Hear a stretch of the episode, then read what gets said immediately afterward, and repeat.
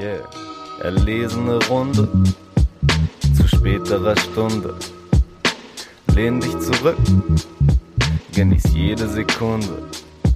Ey, komm schon, setz dich, guck es ist samtlich, guck es ist samt, guck, guck es ist samtlich. Keine Hektik, das ist der Stammtisch. Ey, das ist der Stammtisch. Von, von, von Conchitas.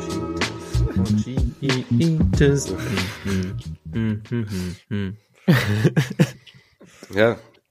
Ist das nicht sowieso auch äh, gemeint mit dem Benny the Butcher ähm, Song, den du drauf gemacht Ja, hast? äh, den habe ich genau, Ah, den habe ich genau in diesem Wissen drauf gemacht mit dem Titel Bron. Ja, es geht selbstverständlich um Bronchitis. Ja. Es ist immer noch Cuffing Season. Hm. Ja, aber daran habe ich ehrlich gesagt nicht gedacht. Das war für mich so der, der, hörbare aus seinem Album. Er hat ein neues Album rausgebracht, Everybody Can't Go. Und ich bin ehrlich, ich habe das auch nur so einmal halt gehört am Stück. Aber ich war ein bisschen underwhelmed, vor allem nach allem anderen, auch so gerade Westside Garden letztes Jahr, was noch so aus der Ecke gekommen ist, war es für mich so ein bisschen, boah, hat mich Ja. auch vor den Instrumentals meistens nicht so ganz gecatcht, weil ich es dann irgendwie zu boombeppig verhangen fand, ohne viel Innovationskraft dahinter. Aber bei Bron hat es halt für mich dann noch funktioniert, weil es so ein episches Ding ist und ja, kranker Representer einfach, ja. Daher Bronchitis. War auch, ja, natürlich äh, bezieht er sich auf LeBron James. Ach so. Stehen ja auch, steht ja auch das All-Star ähm, Weekend von der NBA an. Da bin ich raus. Ja. Für die ganzen Basketballmäuse, die zuhören, ihr wisst Bescheid. Nee, aber cooler Flow auf jeden Fall auf dem Song, aber auch jetzt auch nichts, was mich irgendwie krass begeistert Ja, hätte. Ja, muss man, glaube ich, nicht tief Sehe reingehen. ich, sehe ich ähnlich. Hatte mir Was für ein wahrscheinlich Song ist der bisschen auch mehr auf der erwartet. Playlist? Ach da. Ja, klar. Da hat die, Ich habe gedacht, Leo, wär, hast du deine Hausaufgaben gemacht? ich dachte, es ging um Game of Thrones, Braun. Vielleicht. auch quasi MVP of Art. okay. Ich habe meine Hausaufgaben gemacht. Ich habe Fit Mella gehört. Sehr gut. Will, Ja, willst darüber du, reden wir nachher, wenn wir über die Kategorie sprechen. Äh, d- nee, wir fangen nicht mit der Kategorie, also nein, fangen wir nicht an, wir fangen auch kein Metatalk jetzt an. Es ist einfach so, eigentlich schon auch schon von mir liebgewonnene Tradition, dass wir A, erstmal sagen, herzlich willkommen zum Rap-Stammtisch Folge Nummer. 87. 87. Meine Güte, das hat ja fast perfekt funktioniert. Das war wirklich sehr asynchron, schön. obwohl es fast zum gleichen Zeitpunkt war. Das muss man auch hinkriegen, aber Also, ja. ja. ich finde, das kann man so lassen. Also 87, ich habe das auch nur so gemacht, weil ich es natürlich wieder mal nicht weiß. ich schreibe das jedes Mal hier in diese Folgen mit rein. Was ist denn los? Das steht bei mir aber nicht. Mann, ey. Also ich sag mal so, Du hast ein anderes Ja. Studioansicht. ja. die- so, die und äh, also erstens mal das. Vielleicht mal am Anfang sagen so, hey, wenn ihr diesen Podcast schon länger begleitet oder vielleicht auch zum ersten Mal hört, wir freuen uns immer, wenn ihr die Interaktionsfläche von Spotify benutzt und uns Fragen stellt oder Rückmeldungen gebt und uns natürlich auch beim Grünen Riesen oder auch bei anderen Portalen fünf Sterne bewertet, das sage ich jetzt mal am anderen, oder das Leuten weiterempfehlen. Der grüne Riese. Leo redet natürlich über Werder Bremen. Letztes Wochenende 125 Jahre Jubiläum gefeiert. Der grüne Riese aus dem Norden. Auf entspannt 1 gegen Heinheim verloren. Was kann man sich Besseres wünschen? Alter, drei. Alu-Treffer, so viel, glaube ich, wie die ganze Saison davor. Kann man nichts mehr zu sagen. Zu dem Thema kann ich einfach nichts mehr sagen. Ja, damit ist ja auch eigentlich perfekt die 125-jährige Vereinszeit von Bremen vielleicht auch zusammengefasst. Ich habe keine Ahnung, ich weiß es nicht, wir lassen es so stehen. Wir reden hier nicht über Fußball, wir reden über Hip-Hop Ja. und, ähm, Und Rap. Und Rap. Und eigentlich fangen wir jetzt inzwischen auch so, mal so ein bisschen an damit, dass wir einfach mal so ein bisschen so persönlich erzählen. Was haben wir in den letzten zwei Wochen so persönlich erlebt im Bereich Hip-Hop, aka Konzerte und sonstiges? Gab's denn da was bei euch? Ich weiß gar nicht. Wart ihr auf Konzerten? Ey, wie schon gesagt, I got bronchitis. So, ich hatte überhaupt gar nichts mit irgendwas Live-mäßigem zu tun. Ich habe eher Äh, leider gefragt. nein, leider Lolz, gar nicht. Lolz, Lolz, leider Ah, gar nicht. das ist so, Ach so, das war jetzt schon das speziell ist auf so David slick, bezogen. wie Leo in der Moder Ich weiß ja gar nicht, ob da was bei euch war. Ja, während wir halt vor einigen Tagen Ich hab's in dem Moment halt wirklich wieder vergessen, einfach so. vor einigen Tagen halt zusammensaßen, dann auch diese Frage kam und dann so war, nee, warte, warte, das frage ich im Podcast dann nochmal. Und ich dann davon nicht erzählt habe und jetzt wieder so, ich weiß ja gar nicht, ob was abging. Nun gut. Ich habe es eigentlich wirklich, ich habe ich hab gewusst, irgendjemand auf dem Konzert, aber ich habe in dem Moment nicht mehr gewusst, dass du bei Grimm 104 warst. Ja. Aber jetzt, wo du es so sagst, weiß ich natürlich noch mal. ja, ich war, Ich weiß, man muss es aktivieren, dann kommt's wieder ist schon okay. in den alten Schädel rein. Genau, ich, Uh, da muss ich auch noch mal sagen, war ich sehr traurig, dass ich nicht dabei war, als äh, wir das Album besprochen haben oder als ihr das Album besprochen habt. Äh, deswegen erzähl, was ging live Du ab? kannst ja gleich noch mal so eine Mini-Peak dazu sagen, wenn du noch was Wichtiges loswerden willst. Wir machen ja unseren Podcast und wie wir wollen ja ernsthaft keine und Regeln. wann wir wollen. Ähm, ja, das Konzert war erwartet gut. Also ich habe Grimm auch schon echt oft performen sehen, auch schon solo mehrfach gesehen, nicht nur mit ZM zusammen. Und er hat jetzt, glaube ich, sein insgesamt in seiner Solokarriere größtes Solo-Konzert gespielt, nämlich im Gretchen in Berlin am Mehringdamm. Und Mhm. das war sehr gut, genauso wie ich es erwartet habe. Ähm, das, äh, das letzte Album, äh, Ende der Nacht, stand natürlich im Fokus. Er ist auch reingekommen, so wie er auf dem Album reinkommt, nämlich mit diesem Radio Grimm-Skit, wo dann erstmal so eingeführt wird in dieses Nacht- und Abendthema und in die Situation, in der man sich befindet. War, ja, war absolut nice. Ja, und das hat halt einfach abgerissen. Also es ist ein souveräner King auf der Bühne, der meiner Meinung nach auch mit einer der besten Live-Acts so aus dem Deutschrap-Bereich ist, die ich kenne und öfters schon gesehen habe, was das Thema Uh. Ansagen angeht. Also Ansagen Ja. zwischen den Songs und Themen der neuen Songs anmoderieren. Und er macht es auf eine unfassbar Ah. sympathische Art und Weise, die auch also sehr selbstironisch einfach auch ist. Und dieses, ich mache jetzt die Ansage für den Song und versuche noch diesen Bogen zu spannen zwischen Themen, auch schon selber total ironisch betrachtet. Und ich sag mal so, er hat zweimal an diesem Abend einfach auch versucht, Überleitungen zu machen und hat den Bogen, auf den er hinaus wollte, einfach nicht gefunden und hat es dann zwischendurch auch einfach gesagt, meinte, okay, jetzt kommt halt einfach der nächste Song, so scheiß drauf. Und dann waren aber auch Ansagen dabei, wo er, wo er dann ausgeführt und in die Tiefe gegangen ist, äh, welche, welche TikTok-Accounts, welche äh, Arten von Videocontent ihn da abholen, droppt dann aber auch so ein, zwei TikTok-User-Namen und dann jubelten vorne im Publikum einfach Leute, weil das halt offensichtlich die,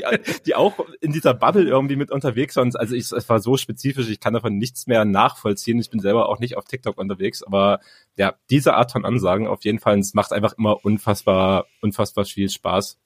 Ja, und er ist live halt auch einfach einfach Tier. Ähm, deswegen absolut gelungene Performance. Äh, Kenji hat wieder DJ gemacht, hat auch Geige äh, wieder live gespielt bei einigen Songs auf die Instrumentals drauf. Also ja, das, was man äh, auch seit Jahren schon kennt, was auch mit zugezogen maskulin abgeliefert wird und ist wirklich eine ganz tolle Live-Show gewesen, die auch äh, einen sehr interessanten Support hatte, nämlich der BBZ, die jetzt noch relativ frisch im Game ist, aber auch schon einen Song mit Grimm zusammen gemacht hat. Und die haben am Ende auch nochmal äh, ihren gemeinsamen Song zusammen performt im Grimm-Slot und die hatte generell eine sehr sympathische Art und Weise auf der Bühne und hat äh, mehrfach nach ihren Songs einfach so recht keck einfach in dem Mikrofon gelacht. Das war ein bisschen wie so das Standard-Ad-Lib oder das Producer-Tag, was andere Leute so als Wiedererkennungszeichen hatten. Das war einfach so ihre Lache, die nach wirklich fast jedem Song, als ihr, ihr Set gespielt hat, äh, gekommen ist. So, ja, war alles in allem sehr unterhaltsam. Ja, Fun Trip. Es ist Sweet. tatsächlich auch nochmal ein schöner, schöner Überleit äh, Übergang zu, zu dem, der Grimm-Kategorie, wo wir letztes Mal hatten und woraus sich ja so ein bisschen nochmal dieses legendäre Konzert am Brandenburger Tor-Thema bei uns auch ausgebreitet hat. Und dadurch gab es tatsächlich Endlich einfach wieder so, Krieg, Leute. da gab es halt einige, einige Reactions da drauf. Äh, unter anderem liebe Grüße an äh, den Favorite Worst Cars. Ich äh, ich muss gerade überlegen, was was Jan oder Erik? Naja, einer war halt wirklich zufällig live vor Ort und hat das ja, ich meine, du Das hattest einfach gesagt, das ist stark. Jan. Es war Jan, Ja, ja, das genau. Jan ja, genau, wa? nicht. genau, Jan war einfach vor Ort, liebe Grüße an der Stelle. Und hat halt gemeint, dass es halt schon auch ein spezielles Setup war, ne, wie wir es gesagt haben, aber er hat halt nochmal so ein bisschen auch das Publikum vor Ort in Schutz genommen. Und zwar hat er gemeint, naja, der Tontechniker, die Ton, man hat halt die Zwischenansagen und insbesondere auch den, die Strophen, die ja vielleicht dann für endlich wieder Krieg auch essential sind, hat man einfach wirklich sehr schlecht verstanden. Ist bei Rap sowieso ja generell immer so ein bisschen ein Problem, dass man es manchmal nicht versteht und das wäre hier auch die Tontechnik so gewesen, so dass man im Endeffekt von der Bühne halt im Endeffekt auch nur ein endlich wieder Krieg und Gaspistolen ballern so und wenn man das nur so als Kontext nimmt, man kann irgendwo auch schon nachvollziehen, dass es dann vielleicht ein bisschen weird kommt, wenn man es zum ersten Mal hört. Von daher das Nomi-Publikum so ein bisschen in Schutz nehmen an dieser Stelle nochmal. äh, aber trotzdem, äh, es ist tatsächlich auch, und das, das ist auch nochmal schön, ähm, weil wir auch gesagt haben, man kann äh, du hattest gesagt, man, das war ja dieser der Song und das wurde ja dann aus der ZDF übertragen und das wurde dann in der Mediathek rausgeschnitten. Das ist richtig, aber jemand hat den Livestream äh, mitrecorded und das ist auf YouTube hochgeladen. Also man kann diesen Teil teilweise noch mal sehen, nur teilweise, weil da irgendwie noch so ein Interview mit irgendwelchen Leuten, die irgendwie erzählen, sie waren ja beim Mauerfall dabei, irgendwie reingeschnitten sind. Aber es ist trotzdem irgendwie ganz lustig, vor allem wenn übergeleitet wird in Endlich wieder Krieg, da habe ich auch auf Twitter ein Meme draus gemacht. Ist einfach nur so, wie sie wieder zurück ins Konzert gehen und gerade Grimm irgendwie sein T-Shirt so hochgezogen und irgendwie seinen Bauch präsentiert und da draufschlägt. Das ist einfach schon sauwitzig, wie nochmal reingegangen wird. Das nochmal zum Re, zum Re irgendwas zur letzten Folge. Tom, willst du auch noch was, was hat dir das Grimm 104 die PvP gebraucht? In kurz. Äh, boah, Oder nicht? Weiß ich gar nicht, ob ich das jetzt noch schnell kann. Nee, nee, das. Ähm, sagen wir einfach mal so, ich hatte es damals nicht so krass auf dem Schirm. Ich bin dafür jetzt wieder reingegangen für die Kategorie. Es hat mir unfassbar viel Spaß gemacht. Ich fand es richtig geil. Ähm, ja, das reicht. Das ist doch schon perfekt. Ich danke dir Ja. für die Antwort und äh, ja, genau. Breaking Bad in Brandenburg. ja. Man, manche Themen aktueller denn je, aus so Ja. Verschwörungsscheiß und so. Ähm, Ja, Fand ich echt gut. Ja, ja, der ist ja, ist ja immer im Diskurs irgendwie drin. Ich habe tatsächlich letzt, letzten zwei Wochen auch was so halb live mitgesehen. Und zwar, es gibt jetzt ja äh, deutschlandweit relativ viel Demonstrationen gegen rechts. Und ich war bei ein paar Demos in Berlin dabei und äh, bei der letzten, da sind auch verschiedene KünstlerInnen aufgetreten. In Berlin, da war Deichkind da, Nina Chuba, Chapo 102, aber eben auch Absilon ist aufgetreten und er hat sogar relativ lang gespielt, sogar drei Songs noch mit so, also mit Wassermann noch auf die Bühne. Ich habe noch jemand mitgebracht, so also das, das, das, das muss man auch mal sagen, so generell so diese ganzen Konzerte, die irgendwie so für was, äh, für eine Demonstration oder so stattfinden, da ist keine keine Konzert Pride drin. Da macht man als Musiker, glaube ich, einfach einfach nur mit, weil man die Sache geil findet. So, aber ich fand's geil, dass Absolut einfach dann so, ja, ich habe noch einen Special Guest mit dabei, das wie so ein normales Konzert angegangen ist an der Stelle. Aber auch ähm, mad Respect an Epsilon, dass er einfach so auf der Bühne viele Redebeiträge mit Leuten, die keine guten Stimmen dafür haben, muss man ehrlicherweise auch sagen. Linke, linke Sachen leiden immer so ein bisschen an schlechtem Marketing und Darstellung. Aber Epsilon weiß natürlich, wie man ein Mikrofon bedient und hat einfach die stabilsten Ansagen überhaupt auf dieser ganzen Demo gemacht und hat eben mal so Themen wie äh, Nazis in der Polizei und der Bundeswehr, äh, das Thema Hanau, das nicht so richtig gut aufgearbeitet wurde. Einfach diese ganzen Themen, die so ein, ich sag mal, so ein durchschnittliches SPD, Grünen, irgendwas Wählerpublikum auch eigentlich nicht so gerne hören möchte, hat er einfach nochmal so alles richtig reingetroppt. Er hat auch nochmal gesagt, irgendwie so, wenn Scholz irgendwie so auf dem Cover irgendwie rumsteht und sagt, hier, äh, ich will, jetzt muss große Abschiebeoffensive kommen, so, so wurde halt auch nochmal gesagt. In Und das- großem Stil. im großen Stil so. Mhm. Und da muss ich einfach sagen, so, das haben sich ganz viele Leute nicht getraut und viele Musiker irgendwie natürlich eher auch so mit einer einfachen Meinung, wo den, wo man dann auch sagen kann, ey, das ist cool, dass sie da sind und die stehen in der Stelle für irgendwas, muss ich einfach so mad Respect an Epsilon, dass er einfach da steht vor sehr vielen Leuten, halt, weiß nicht, ob das das größte Publikum war, weil das waren ja schon über 100.000 Leute da und da einfach auch wirklich diese Ansagen, für die er auch sonst auch Eintritt steht, das einfach auch so genamedroppt hat und das auch wirklich so positioniert. Das fand ich extrem stark von denen, deswegen mad Respect für mich an der Stelle für Epsilon wichtig an der Stelle. Shoutout. Richtig geil, dass er diese Bühne bekommt. Freut mich voll. zu Ja, hören, auch, auch, auch da an der Stelle so, ne, man könnte, man könnte, ja gut, man, man könnte jeden einladen, aber Epsilon äh, passt natürlich, hat auch Köfte gespielt und äh, geiler Song. Oh, so. geil. Ja, oh, natürlich krass. so. Ja, nice. Mm. Also, und ähm, nee, das war auf jeden Fall richtig stark. Ähm, ja, das wollte ich nochmal erzählen. Ja, auch die unangenehmen Themen ansprechend. Sehr, sehr gut. Ja, genau in einer Woche, jetzt am 19.02. ist auch wieder vierter Jahrestag von den Anschlägen von Hanau. Ähm, muss man immer wieder einfach drauf verweisen und muss man immer wieder in Erinnerung rufen, weil da einfach zu viel Scheiß wirklich noch nicht aufgearbeitet ist. Ja, Das war vor vier Jahren? ja 2020. Das ist dann so richtig in Corona halt untergegangen. Echt. Hätte, siehst du, ich hätte gedacht, das wäre tatsächlich auch einfach schon länger her, aber ja. Krass. Wer hat nochmal diesen Soli-Track gemacht? Mit ganz vielen war das Assis Memo, der das gemacht hat? Ist ich das gerade falsch? Ja, der hat das, äh, der hat das äh, mitgemacht, Ja. diesen Track. De, ja. Oder auch initiiert, ne? Ich glaube, er kommt ja auch aus Hanau. Genau. Ja. Na ja, gut. Ähm,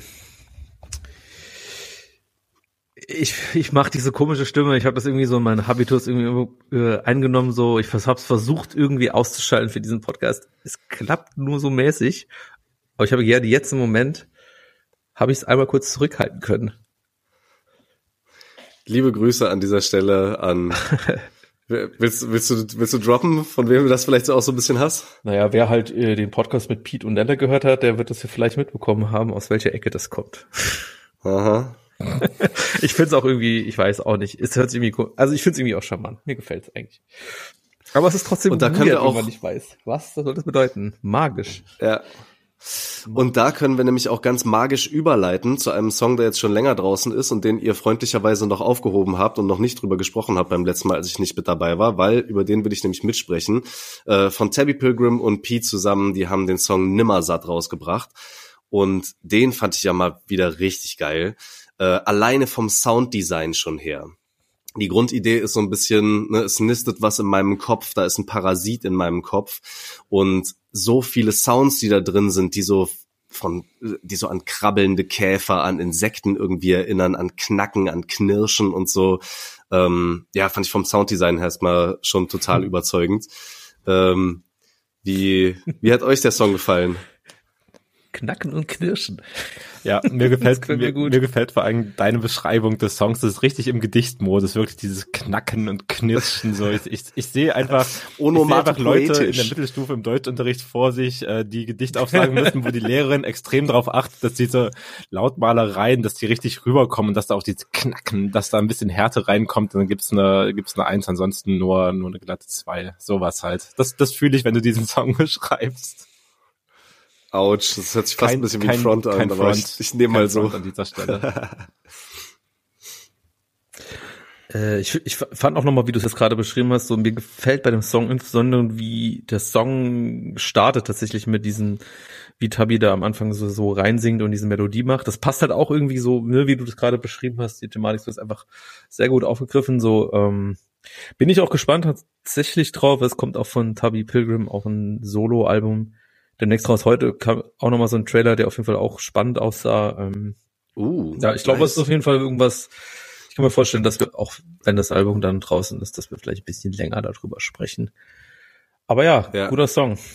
Was mir dabei noch aufgefallen ist, und wir gehen direkt noch mal ein bisschen theoretischer in so eine Sache rein, äh, ist etwas, was man auch in der Psychotherapie als Externalisierung bezeichnet.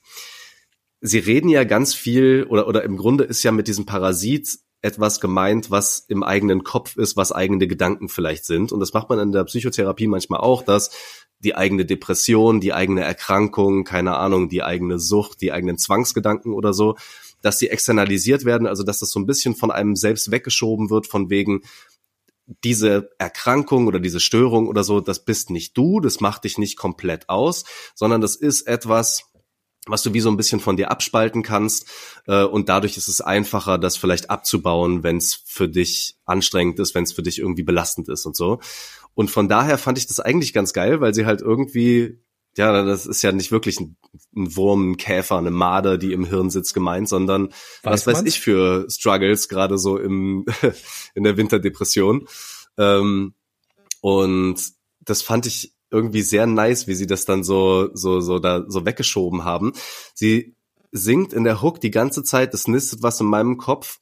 Ähm, äh, es ist ein Parasit, aber beim allerletzten Mal, wenn sie das singt, sagt sie, es ist mein Parasit. Und plötzlich war ich schon wieder so, oh nein, jetzt identifizierst du dich doch wieder so krass damit und machst es doch wieder so eigen, dass du niemals davon loskommst. Ähm, ja, ist immer wieder ein krasses Thema halt, so die eigenen Dämonen äh, in, in so Kunst reinzupacken. Äh, manchmal hilft es vielleicht, dass man sie dann rausschreibt und dass sie dann weg von einem sind, aber manchmal bindet man sich vielleicht durch diese Kunst auch noch mal wieder mehr daran. Ähm, aber auf jeden Fall eine, eine krasse Umsetzung und auch nicht nicht zu sehr leidend irgendwie, sondern da war auch wieder viel Energy drin, so in Richtung, ah, da äh, ja, das, das ist einfach was, was, was man so ein bisschen vielleicht rausreißen muss dann sogar aus dem Kopf. diesen Parasiten, weil das so heftig ist. Und wie macht man das am besten? Ja, äh, das, Ich stelle das nur Fragen. gute Frage. Geh mal in eine Therapie. Das hilft vielleicht schon mal erstmal. Oder ansonsten vielleicht hier, wie heißt das nochmal, wenn man äh, Lobotomie, einfach bestimmte Teile des Gehirns rausschneiden, dann hast du die ganzen Probleme nicht mehr. Ja, das wird's sein. Ja. Zurück in das Jahr Medizin in 1900 irgendwas. Ja, genau so. Ja, oder Damals war es noch einfacher. Die einfachen Lösungen sind die besten Lösungen. Das ist absolut richtig. Rap-Stammtisch pro Populismus an dieser Stelle. Äh, ich bin hier für die Dad-Jokes auch zuständig irgendwo. Ja. Man merkt's. Danke, Leo. Ja. ja, einer muss es ja machen. Muss man. So, ja, zwei Leute können äh, tiefgründig über Musik reden und ich kann, ich habe andere Kompetenzen. Okay. okay, okay. Okay. Klare Aufgabenverteilung hier im, im Podcast. Das Ja. gefällt mir. Ja. Soll ich nochmal direkt Überleitung Ja. machen? Ich habe schon so eine Vermutung, dass du jetzt vielleicht einfach noch mal, weil es geht irgendwie um Dämonen, da könnt, ja gut, wir haben so viel Thema Dämonen und Depressionen, da haben wir natürlich wieder ganz viel drauf. Aber Ja, schieß los. zur Jahreszeit kommt die richtige Musik raus. Eigentlich fast das gleiche oder einen ähnlichen Mechanismus, äh, der auch verwendet wurde, ist auf dem ziemlich krassen Schattentape von Dizzy passiert. Und wir hatten ja auch mit den FEC-Jungs schon drüber gesprochen, dass er da auch so Sachen so ein bisschen wie abgespalten hat. So, das bin nicht ich, das ist mein Schatten, der hier irgendwie jetzt kranke Scheiße labert. Aber das ist auf diesem Tape ja nochmal richtig krass von ihm durchgezogen worden. Ähm, mit geilen Features finde ich auch noch mal drauf. Ähm, genau, äh, seid ihr da noch mal reingegangen in dieses Ja, Tape? ich bin, äh, ich bin wirklich auch komplett reingegangen. Und jetzt, wo du es sagst, ja, es ist wirklich dasselbe, weil es ist halt dieser Außencharakter, der irgendwie dazugehört, aber halt auch außen ist. Und der hat das früher ja auch so ein bisschen über diesen Finn-Charakter gelöst, der dann halt ein bisschen diese Dark Genau. Side der Musik quasi rausgebracht hat. Mittlerweile ist es nicht mehr ganz das Konzept, das ist halt auch schon echt Jahre her. Aber es hat was davon und ich finde, es hat wirklich auch voll gut funktioniert. Ich und Leo haben ja schon einen Teil davon auch tatsächlich live gehört, weil wir ja beim Konzert waren, wo diese, Mhm, also ja. Teile von diesem Schattentape schon äh, gespielt wurden. Da kannte halt natürlich nur noch niemand die Songs und also wie Leo vorhin schon meinte, der Sound ist da schon äh, ein anderer und besser gewesen als jetzt so am Brandenburger Tor irgendwie mit einer Anlage, aber wenn du die Texte halt nicht vorher kennst, manchmal geht trotzdem von Bühne zu Publikum halt ein bisschen was verloren auf dem Konzert, wenn du nicht weißt, was da eigentlich gerade kommt und du das irgendwie so live verarbeiten musst mit noch einem Live-Sound, wo du auf 100 andere Dinge eigentlich noch achten kannst. Daher genau was echt cool, das Release jetzt mal in der digitalen Form einfach sich zu geben und ich sehe es wie du, äh, hat extrem gut funktioniert. Ich bin auch äh, recht zufrieden mit den Features auf jeden Fall. Und ja, Dizzy hat äh, wirklich auch ein, ein gutes funny funny Tape gemacht im also im Rahmen dieses Schattendaseins. Also es sind halt auch wirklich viele so ich nehme das Leben nicht allzu ernst und suche mir halt noch den den letzten Gag darin Lines drinne. Mochte ich sehr. Ja. Ich sage auch gleich was dazu, aber mir ist gerade noch so mal ein anderes Thema aufgekommen, weil das jetzt so ein bisschen so rumwabert, einfach so, wie viele unreleased Song auf einem Konzert spielen ist für euch das perfekte Maß?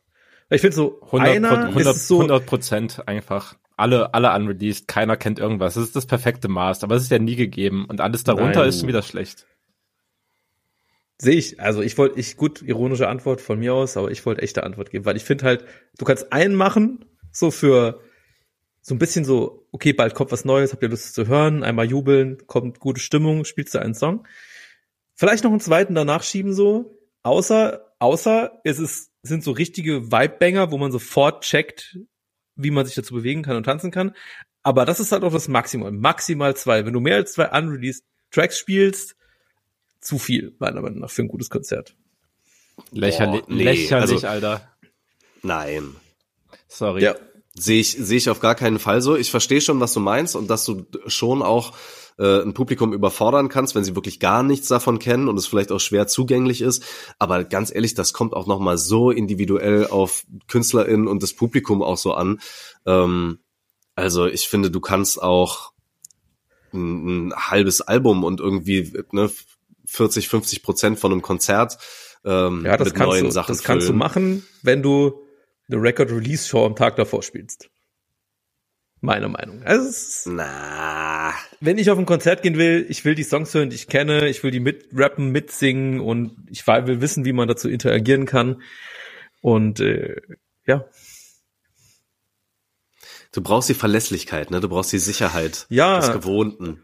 Ich, ja, also was heißt ja, aber das ist, das ist, das macht die Stimmung besser im Publikum. Es kommt natürlich auf, klar kommt es auf dem Publikum an und das Setting und so, aber an und für sich möchte ich Songs hören, die ich schon mal gehört habe von den Künstlern natürlich. Hm. Und natürlich, Gerade und natürlich sollten Künstler auch ihre Hits spielen, so. Das tut, also muss man einfach. Okay. Ich, ja, ich weiß nicht. Mein, meine Antwort war gar nicht mal so krass ironisch gemeint, by the way. Ich habe halt gedacht, ironisch, so Also, krank. Also ich- ich seh das- ohne ich Witz, du würdest ein Konzert enjoyen, wo du halt, Nein. weißt du, auch mit dem Risiko, dass so ein scheiß Tontechnik, irgendwie die Technik stimmt nicht, keiner checkt irgendwas und du spielst einfach so slow, slow Songs die ganze Zeit, denke so, und ich denke mir so, ja, klar, ja, kannst, okay. klar kannst du jetzt ein easy Szenario zeichnen, wo es nicht angenehm ist. Ich, Ja, ja, so mache ich. ich, ich erkläre es auch gleich. Ich, glaube, also ich denke bei solchen Kategorien auch weniger an so deutsche Konzerte. Ich denke halt Konzer an Konzerte von Bands und so weiter. Und also da finde ich das halt wirklich absolut nicht schlimm. Und bei mir ist auch so, ich habe halt Mhm. so ein Zitat gelesen von äh, Damo Suzuki, das ist dann ein japanischer Musiker, der bei der äh, mehr oder weniger deutschen Krautrock-Gruppe Ken äh, gesungen hat. Der ist verstorben jetzt äh, die Tage ganz anderes Genre und so weiter. Und ich habe dann in der in der Berichterstattung dazu und Leute, die ihm Respekt gepaid haben und so weiter, hat er halt, er ist so ein Zitat nochmal hochgekommen. Ich würde es einfach kurz vorlesen, dann, dann wisst ihr, aus welchem Punkt ich komme, warum ich Mhm. darüber nachgedacht hat. Nämlich gesagt, äh, Repetition is boring. Every performance should be a unique experience. And then uh, he offers the football analogy to describe his artistic philosophy. If you watch Sheffield Wednesday, you don't know the score before the game starts, he says. Music, for me, is kind of like sport in that you don't know any results before. People shouldn't come to a concert and already have expectations. It should be an experience that we both go through, go through together. A communication. Music is always a communication. Hm. Und das meine ich halt so. Das kriegst du aber, wenn du halt auch gerne Bands zuhörst, die Jam und so weiter. Das ist halt auch was er, glaube ich, am meisten darin sieht und so weiter. Aber deswegen, ich finde es halt eigentlich, wenn einfach Musik gespielt wird und ich höre mir Musik an, überhaupt nicht schlimm bei Live-Musik, wenn ich überhaupt nicht weiß, was vorher passiert oder was da äh, für Leute stehen und so weiter. Deswegen 100 Prozent ist tatsächlich, muss gar nicht schlecht sein. Es kann sehr geil sein. Aber das funktioniert bei so einem klassischen möchte- Deutschrap-Konzert nicht, das verstehe ich 100 pro. Ja, so. wir machen ja auch einen hauptsächlich einen Deutschrap-Podcast und ich habe mich natürlich vor allem darauf bezogen. Und wenn du eine Band hast, Ey. die irgendwie auch wirklich so als ihren Status hat, wir spielen halt, wir, wir freestylen, jammen so ein bisschen so. Voll. Ja, das ist okay. Weißt du, bei Hip-Hop-Konzerten, wenn jemand Freestyle macht, dann weißt du auch nicht, was, was dich erwartet. Allerdings, ja. Wahrscheinlich cringe, aber Wahrscheinlich. und Berlin zeigt mir eure Hände. aber das, das sehe ich dann irgendwie so. Aber ein unreleased Song spielen ist jetzt ja auch keine Jam Ja, ja, voll, voll. sondern du spielst ja einen Song, der schon recorded ist, den du jetzt, wahrscheinlich fühlst du den einfach selber als Künstler einfach extrem hart und denkst dir, ich will dir der ganzen Welt zeigen, aber ein Konzert ist meiner Meinung nach durch die Bank nie das richtige Setting, wo das Publikum den so wahrnehmen kann, wie der Künstler sich das gerade vorstellt. So, Hm. weil manche Songs müssen dann einfach recorded sein.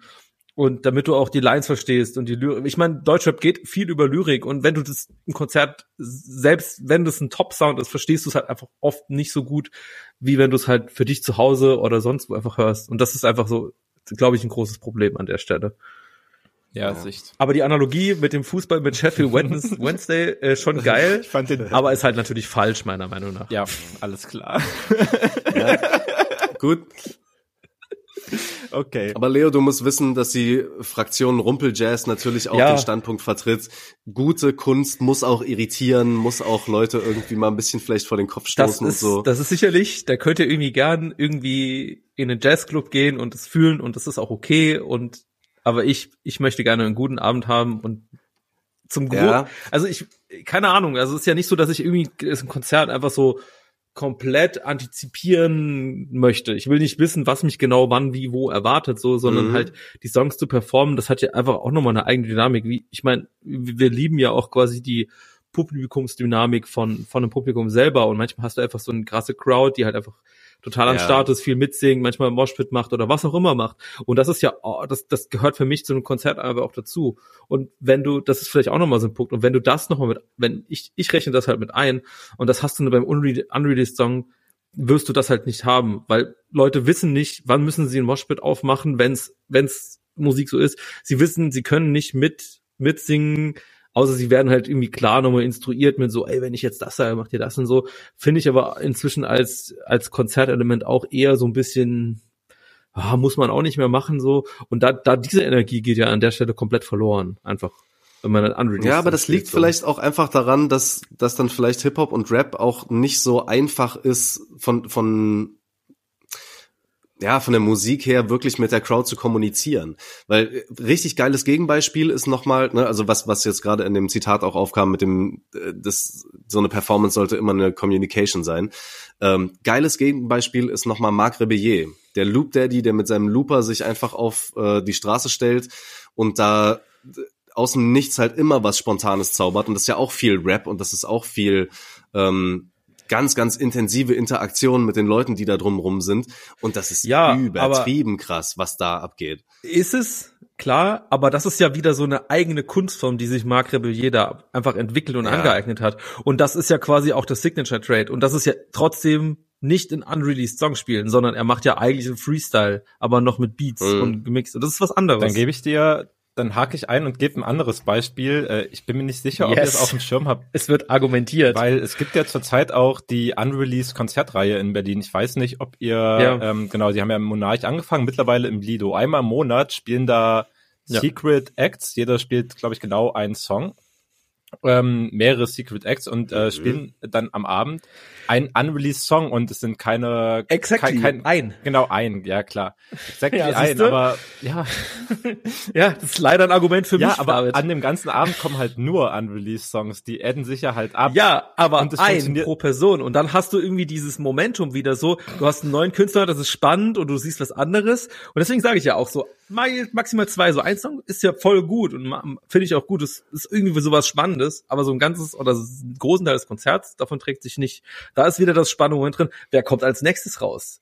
Das ist das Moment in dem an der Stelle. Und die spielen dann einen Song. Und da ist dann halt vielleicht so ein ganz ruhiger Song, vielleicht mal ist es totaler Banger so.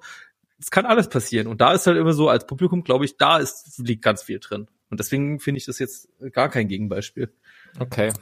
Krank, krank gute Argumentation leider. Ich finde, ich finde es trotzdem einen wichtigen Aspekt, aber ja, fair. Ich möchte, ich möchte diesen Moment einrahmen. David öffentlich im Podcast gesagt hat, wenn er es nicht rausschneidet, krank gute Argumentation an mich. Nice. Best Monday ever. Damit ist die Podcast-Folge jetzt auch an ihrem Höhepunkt angelangt. Können wir noch kurz Kategorie und Honorable Mentions machen und Ja. dann ist auch gut, ne, Leo? Ja, sagen wir mal so. Also Schattentape fand ich auf jeden Fall auch nice. Sehr gut. Ja, nee.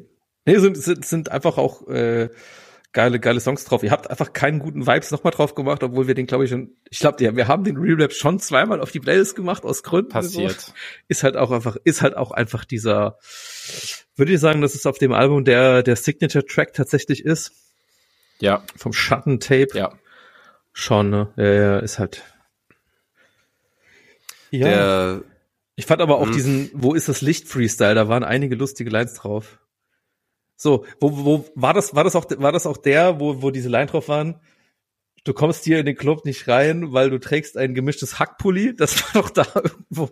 Den fand ich halt auch so random, aber geiler, geile Line, einfach so. Ja, fand ich auch sehr wichtige ja, Line. gute Ansage. Ich weiß ehrlich Ja. gesagt nicht mehr, auf welchem Song der drauf war.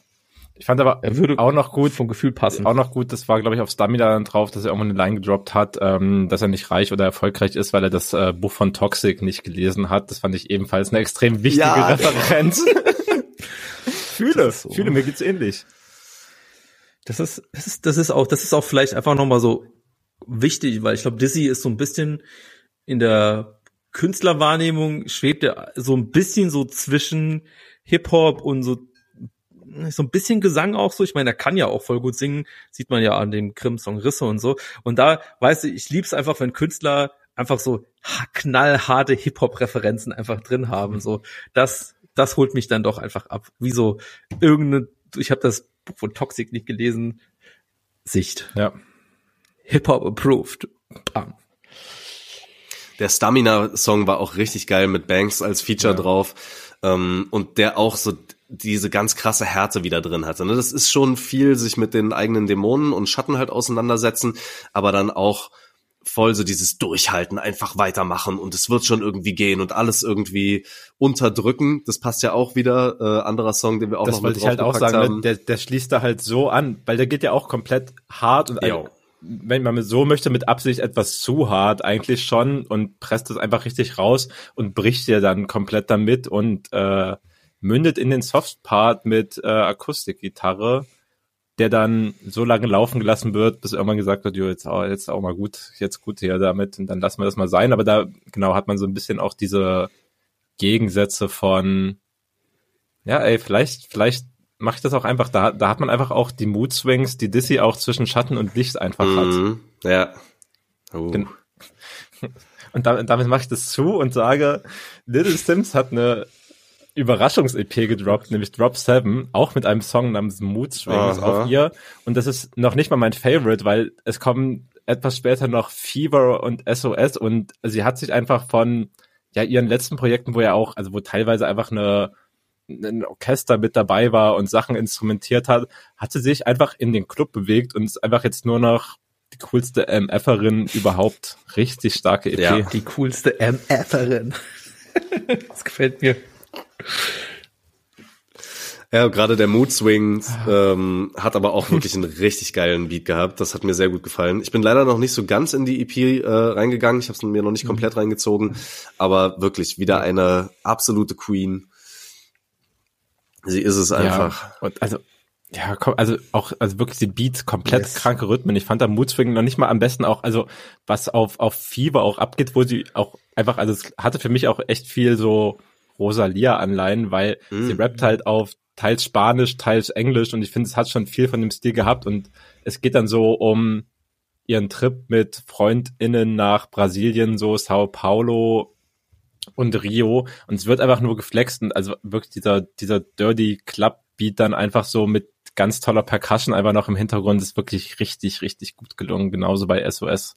Wirklich wahnsinnig gut, hat mich echt, echt überrascht. Also abgesehen, weißt du davon, dass sie halt auch sonst krass mit ihren, mit ihren Skills einfach sehr viel rausholt, weil sie so unglaublich konsistent und toll Ja. rappt und so weiter. Hier lässt sie noch viel mehr Platz, dass die Instrumente sich entfalten können und geht da ab und zu mal nur drüber und das ist mal nur so aufblitzen. Es gibt der Mucke aber doch recht viel, wenn sich das nicht so die ganze Zeit durchzieht. Ja, und es ist so ein bisschen dieses, sie braucht sich eh nicht mehr zu behaupten. Jeder weiß ja schon, dass sie mit einer der besten Rapperinnen alive überhaupt ist. Und dann ist halt auch mal so ein bisschen Platz für Fun zwischendurch, wo man das gar nicht mal auf die Platte selbst bringen muss, sondern einfach damit spielen kann. Und das gefällt mir sehr gut. Das wäre auch wirklich nochmal eine Sache, die ich gerne in meinem Leben erleben würde. Diese Künstlerin live zu sehen. Am besten sogar wirklich noch mit Orchester, aber nur vielleicht ein Teil der Show, weil dann manche Beats auch wieder einfach nur richtig schön so scheppern können. Ich glaube, das muss unfassbar krass sein, was sie auch für eine ähm, Präsenz so auf der Bühne hat. Hast du sie nicht schon mal gesehen? War das dieses Ding im Cassiopeia oder so? Das, wer hat mir das erzählt? Da war sie irgendwie so halb krank und hat ewig lang gedauert, es war super heiß und irgendwie nur drei Songs und so und war alles nicht so pralle. Hm. Lange her. Ja, aber ich meine wirklich nochmal auf so auf so einer großen Bühne, genau, Ja, ja. wo das, äh, wo das nochmal so richtig live geil kommen würde, auch mit den neueren Sachen und so, ja. Mhm. Der mit Orchester würde ich sie auch ganz gerne mal live sehen.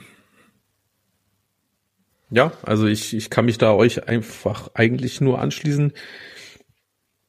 Hat mir von Beats und so, kann man auf jeden Fall gut durchgehen. Ist auch, also auch eine schnelle Geschichte. Wie viele Songs sind drauf? Sieben oder acht oder so? Keine Ahnung. Klar, das sind so 15 Minuten, aber ja, die haben es in sich. Also, also sieben oder acht Songs, also 15 Minuten. in dem Fall halt. Ja, ja, klar. Ja. Sieben Songs, ja. Ja, aber gut, auch Empfehlung von mir an der Stelle. Ich habe ja vorhin gedacht, als du gesagt hast, du, äh, als du vom Tubby Pilgrim Pete Song übergeleitet bist, dass du jetzt in Richtung Mhm. Elo abdriftest. For, for once again in this podcast, Torben talks about Hallo. Elo. Ich bin wieder da, also muss über diesen Mann gesprochen werden. Die, Ey, ich sag euch ganz ehrlich, das ist Voodoo. Dieser Mann muss mich irgendwie verhext haben oder so. Ich bin so dermaßen fasziniert von allem, was dieser Typ produziert und gehe da so hart rein. Es ist mir selber schon echt ein bisschen gruselig. Also auch einfach, weil er so viel produziert und ich dann irgendwann denke, ja, jetzt reicht's vielleicht auch einfach mal. Jetzt bin ich auch irgendwie so ein bisschen müde, aber nein, jedes bisschen, wo er sich wieder in eine andere Richtung weiterentwickelt, fasziniert mich auf so einer krassen Ebene. Das ist einfach unfassbar. Ähm, und jetzt hat er tatsächlich halt wieder ein Album rausgebracht, nachdem das letzte halt so diese, diese jazzige Geschichte war, äh, ist jetzt das Album äh, Songs I Wrote for No One to Hear When Hope is Gone and All is Lost. Auch schon mit dem einfachsten, eingänglichsten Titel, den man überhaupt haben kann. So. Also ein Album für Und- die entspannten Abende. für die ganz entspannten Abende. Ja. Und äh, er kommt halt mit dem Intro All is Lost rein und es sind auf einmal so schwere Gitarren. Weißt du, und ich habe das am Anfang gar nicht gerafft, dass, dass es überhaupt wieder jetzt ein neue, äh, neues ähm, Das sind für dich schwere Gitarren? naja, schon so ein bisschen, weißt du? Oh Wir, Gott. pass auf, wir, wir sprechen ja nachher noch, wir sprechen ja nachher noch über Fit Meller, wo auch viele Gitarrensounds, finde ich, mit drin sind. Das ist auf jeden Fall eine schwerere Gitarre. äh, ja, okay. Ich weiß, du kommst aus einer ganz anderen Ecke, wo die Gitarren noch Ich sehe aber, ich dermaßen sehe aber, ich sehe aber, wo du herkommst, Tom. Ich verstehe das. Es sind Hip-Hop-schwere Gitarren. Ge- genau. Okay, ja. Weißt du, aber es war auf jeden Fall vom Sound her schon wieder irgendwie ein bisschen was anderes. Ist jetzt nicht das, was sich Ja. durch das ganze Album durchzieht, aber es war so, okay, was, wohin willst du denn jetzt auf einmal schon wieder gehen? Ähm, was mich, was mich einfach total hart erstmal irritiert hat. Ähm, aber dann ist es ganz, ganz viel auf dem ganzen Album in so eine Blues-Richtung, in so eine soulige Richtung halt auch wieder gegangen. Teilweise rappt wieder, rappt er wieder ein bisschen mehr. Teilweise wird aber auch halt wieder dieser, dieser Blues-Gesang von ihm ausgepackt. Und da gab's einfach wieder so ein paar Lines, die mich auf so eine krasse Art und Weise angesprochen haben. Paar Songs und paar Lines auch wieder, die ich auch nach dem 15. Mal hören immer noch nicht verstehe, weil es wieder so reinnuschelt und so einfach ähm, über den Beat slurrt. Aber auch das liebe ich total. Ähm, ja, hat mich extrem, extrem überzeugt. Äh, wie war es für euch? Habt ihr euch tatsächlich auch wieder ein bisschen mit reinbegeben oder seid ihr langsam Elo müde? Ich glaube, ich bin so an, angemüdet. Äh, ich habe die drei Songs auf der Playlist gehört. Ich habe es nicht geschafft, ins Album reinzugehen. Und also ich sehe auf jeden Fall, was du meinst mit, es ist noch mal wieder ein neuer oder anderer Stil geworden. Ich fand, es hatte diesmal, also ich bin halt wirklich, also ja, ich fand es halt teilweise auch bei All is Lost so, es klang für mich halt fast so ein bisschen wie, man hat halt ein bisschen Demo-Charakter produziert. Also es ist halt nicht so Ah. krass ausgefeilt, sondern eher eher simpel belassen. Es ist nicht mal doll rough, aber es ist halt simpel und es ist gar, es gibt gar nicht so viele Spuren, die irgendwie überhaupt diesen Sound ausmachen. Ja. Hat, hat wie immer bei Elo eigentlich ziemlich gut funktioniert, weil, wie du meinst, er hat eigentlich immer, immer Dinge zu sagen, die man vielleicht thematisch schon kennt, aber so von ihm halt noch nicht ausformuliert gehört hat. Daher, ja. Ich würde sagen, Classy Elo Stuff, aber wahrscheinlich nicht das, was am längsten mit bei mir, bei mir hängen bleibt. Also wahrscheinlich nicht äh, eins der Alben, den ich mich, keine Ahnung, in ein, zwei Jahren dann äh, immer noch ab und zu mal zuwende, was ja Mhm. bei einigen seiner Projekte schon sehr der Fall ist. Ja. Ja. Ja, also sehe ich tatsächlich eher so wie David auch so, hat mich musikalisch vielleicht nicht so ganz abgeholt wie, wie andere Projekte tatsächlich. Aber ich bin immer wieder fasziniert, äh, wie du dich damit so krass identifizieren kannst. Und ich stelle mir auch öfter mal die Frage, wie es wohl wäre, wenn man euch zwei Stunden in einen Raum setzen würde, wie die Themen sich kreisen würde und ob Elo dann einfach auch nochmal einen Song draus machen würde. könnte schon sein, ey, könnte schon sein. Ja. Ähm, ich, habt ihr Bock, dass ich noch mal ganz kurz Ja. reingehe in die Sachen, die mich so voll Ja, ja. mitgenommen haben? Klar, klar.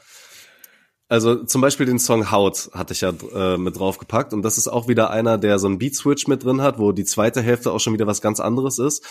Und die wird auch so ganz bluesig und soulig, weil da zum Beispiel so ein Kontrabass so geil reinkommt. Also ich könnte mir so hart vorstellen, viele von den letzten Sachen, die er äh, in den letzten Monaten produziert hat, wirklich halt in so einem Jazz-Schuppen mal live auch mit so einer geilen Jazzband äh, performt zu sehen.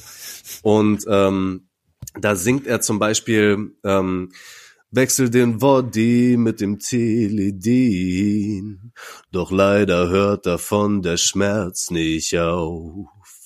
Ey, was auch immer ich in mein System rein tu, so ganz komm ich niemals aus meiner Haut. Egal wie viel ich in mein System rein tu, am nächsten Morgen wach ich wieder auf. Weißt du? Und das, das hat halt wieder diese extrem harte Schwere. Ne? Das hat wieder fast schon diese Todessehnsucht irgendwie. Aber es ist halt, wenn er dann so singt, in so einem Soul irgendwie rein verpackt, dass es mich einfach hart fasziniert. Und wenn er zum Beispiel dann auch wieder Tilidin anspricht, ich muss spontan wieder an meine Oma denken, die sich halt einfach in der letzten Zeit, wo sie, pass auf, ganz wilde Geschichte. ich bin wirklich gespannt, wie der jetzt einfährt. Also pass auf, ganz wilde und auch bisschen traurige Geschichte. In der letzten Zeit, in der meine Oma noch alleine in dem Haus gewohnt hat, ähm, was sie halt mit äh, meinem Opa zusammen aufgebaut hat, da hat sie Tilidin war diese Frau Schlagplatz gemacht. So ähnlich, Alter. Okay, ähm, what? da, da war sie halt, glaube ich, nicht mehr so die allerglücklichste Person und war, glaube ich, schon teilweise ziemlich einsam und hat von ihrem Hausarzt halt Tilidin verschrieben bekommen. Und sie hat es damals immer nur ihre Wundertropfen genannt. So, äh, ich habe später halt auch erst Yes, dann ja. teilweise auch über Rap noch mal mehr mitbekommen, was das überhaupt halt ist. Und die Frau hat sich das halt einfach alles selbst dosiert ähm, und hat dann irgendwann fast wöchentlich den Krankenwagen gerufen, weil die halt einfach harte Nervenschäden davon bekommen hat, weil die sich das hoch so hoch dosiert hat mit Schlafmitteln, mit Schmerzmitteln halt, dass dann äh, die Nervenenden halt kaputt waren und die so eine Art Restless Leg Syndrom halt bekommen hat. Und als sie dann, ähm, als es dann nicht mehr ging, alleine im Haus zu wohnen und dann auch in, ähm, in ein Heim übergegangen ist und da natürlich dann nicht mehr alles so selber mit Tilidin Wundertropfen äh, dosiert werden konnte, musste die halt erstmal durch einen richtig harten Entzug durchgehen. Und um den Bogen jetzt quasi wieder so ein Uff. bisschen zuzumachen, das ist halt auch eine Assoziation, die ich habe, wenn ähm, wenn Elo dann singt, dass er den Body mit dem Tilidin wechselt, aber leider davon der Schmerz auch nicht aufhört. So, das ist halt schon was, äh, ne, was da, was da recht heavy irgendwie bei mir, bei mir fällt, so auf, äh, auf die eigenen Erfahrungen so rauf. Damn. Ja, Ja, der kommt auf jeden Fall, ja, heftige Geschichte einfach so. Also, muss man mhm. sich also, noch bevor ich weiß nicht, äh, wie alt deine Oma an und der Stelle Samra- war, aber hätte jetzt, hätte glaube ich auch nicht Bock mit 80 nochmal einen Teledin-Entzug zu machen, obwohl ich nicht Aha. weiß, wie Teledin ist. Aber ich glaube, geil wird's nicht. Also, Keiner hat Bock auf Entzug machen, Mann. Das ist immer scheiße. Ja, Mann. aber so, halt ja, ja, ist ja. So ist es. Und um das vielleicht mit Elo jetzt nochmal kurz abzuschließen, der letzte Song von dem Album heißt Her. Und er ist aufgebaut, und ihr habt es ja vielleicht auch gehört, mit The song could be about a drug or it could be about a woman. Nur, dass das Geile ist, und ich habe das schon, während ich den Song das erste Mal gehört habe, mir schon so gedacht, warte mal, nee, das kann doch nicht sein, dass er jetzt so eine Art Song macht. Und plötzlich bringt er es wieder auf eine Metaebene und sagt, nee, aber meine Fans sind lieb und gut aussehend und außerdem zu schlau. Die wissen, dass ich gar nicht einen Song so aufziehe von wegen, das ist jetzt eine Frau. Nein, nein, das ist eigentlich Kiffen, sondern es ist wieder auf was ganz anderes bezogen. Und er macht den Turn dann zum Schluss, dass es die Stille für ihn ist und dass er die Stille nicht mehr richtig aushält. Und dass er eigentlich die Stille braucht als etwas, was wichtig für ihn ist, aber das halt nicht mehr funktioniert. Da kommen auch dann wieder so ein bisschen die Dämonen raus, die Schatten bei Dissy, der, der Nimmersatt ähm, ähm, Parasit im Hirn von Tabby Pilgrim und Pete. So, das ist halt für Elo dann, ähm, wenn, wenn die Stille einsetzt, dass bei ihm dann so seine Dämonen auftauchen.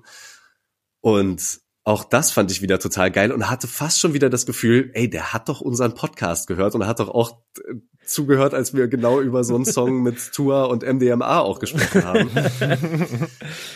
Oh Gott. Äh, oh Gott. großartig. Fand ich geil, dass er wieder so einen Turn da halt reingebracht hat. Äh, Elo, Elo, falls du das hörst und Lust hast, einen Podcast vorbeizukommen, bist du herzlich eingeladen. Lass bitte nie wieder über Tour und MDMA sprechen. Nicht zusammen zumindest. Es wird Oh nicht nochmal in der Kategorie kommen. Boah. Doch 20 Year Anniversary. Aber Vielleicht schaffen wir es bis dahin. oh Affengnat. Aber tolle Analyse auf jeden Fall, äh, Torben. Ja, Ja, wirklich, also ey. auch, auch der Part, den du jetzt nochmal eingesungen hast, das, das fand ich auch ähm, als Laien komplett stark, auch als ich bei Edo gehört habe, mit dem so, trotzdem wacht man morgen auf so. Mm, Jeder kennt das, aber wie du meinst, was eigentlich so dahinter steht, also der, der Wunsch, der sich da ausdrückt, ist natürlich einfach harter Tobak, daher, ja. ja. Ja, wie gesagt, textlich liefert der, der junge Mann einfach immer ab. So, es ist, es ist wie es ist, ne?